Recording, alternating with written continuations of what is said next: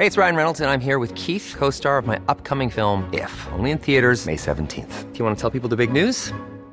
All right, I'll do it. Sign up now and you'll get unlimited for $15 a month in six months of Paramount Plus Essential Plan on us. Mintmobile.com slash switch. Upfront payment of $45 equivalent to $15 per month. Unlimited over 40 gigabytes per month. Face lower speeds. Videos at 480p. Active Mint customers by 531.24 get six months of Paramount Plus Essential Plan. Auto renews after six months. Offer ends May 31st, 2024. Separate Paramount Plus registration required. Terms and conditions apply if rated PG.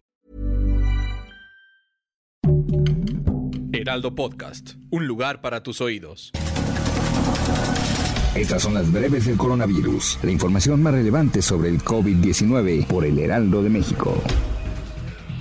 A nivel internacional, el conteo de la Universidad Johns Hopkins de los Estados Unidos reporta más de 487 millones 759 mil contagios del nuevo coronavirus y se ha alcanzado la cifra de más de 6 millones 142 mil muertes.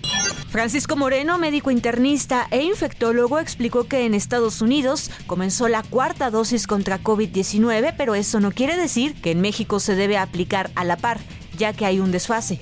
La Comisión Federal para la Protección contra los Riesgos Sanitarios avaló el uso de emergencia de la vacuna Pfizer para niños de 5 años en adelante, siempre y cuando soliciten un amparo. La disminución en diversos indicadores COVID en la Ciudad de México ya se ve reflejada en nosocomios. El Hospital General La Pastora de la Secretaría de Salud registra cero ocupación en 80 camas generales y con ventilador con pacientes contagiados del virus.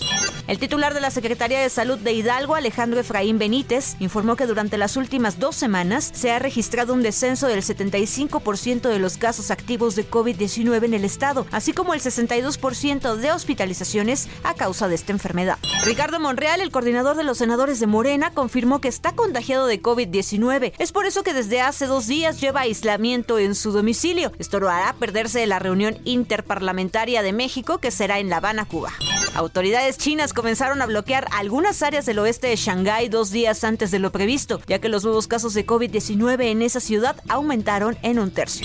Los productores de la primera vacuna intranasal cubana contra COVID-19 pedirán en las próximas semanas a la Autoridad Sanitaria Nacional autorización para el uso de emergencia como dosis de refuerzo. Esto lo informó el jueves el diario oficial Granma.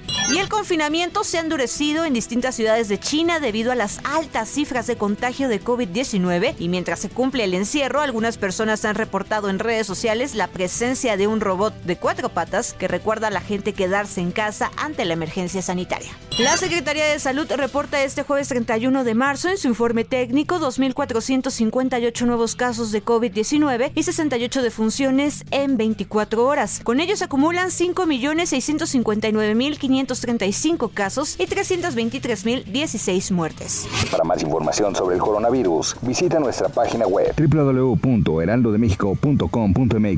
y consulta el micrositio con la cobertura especial.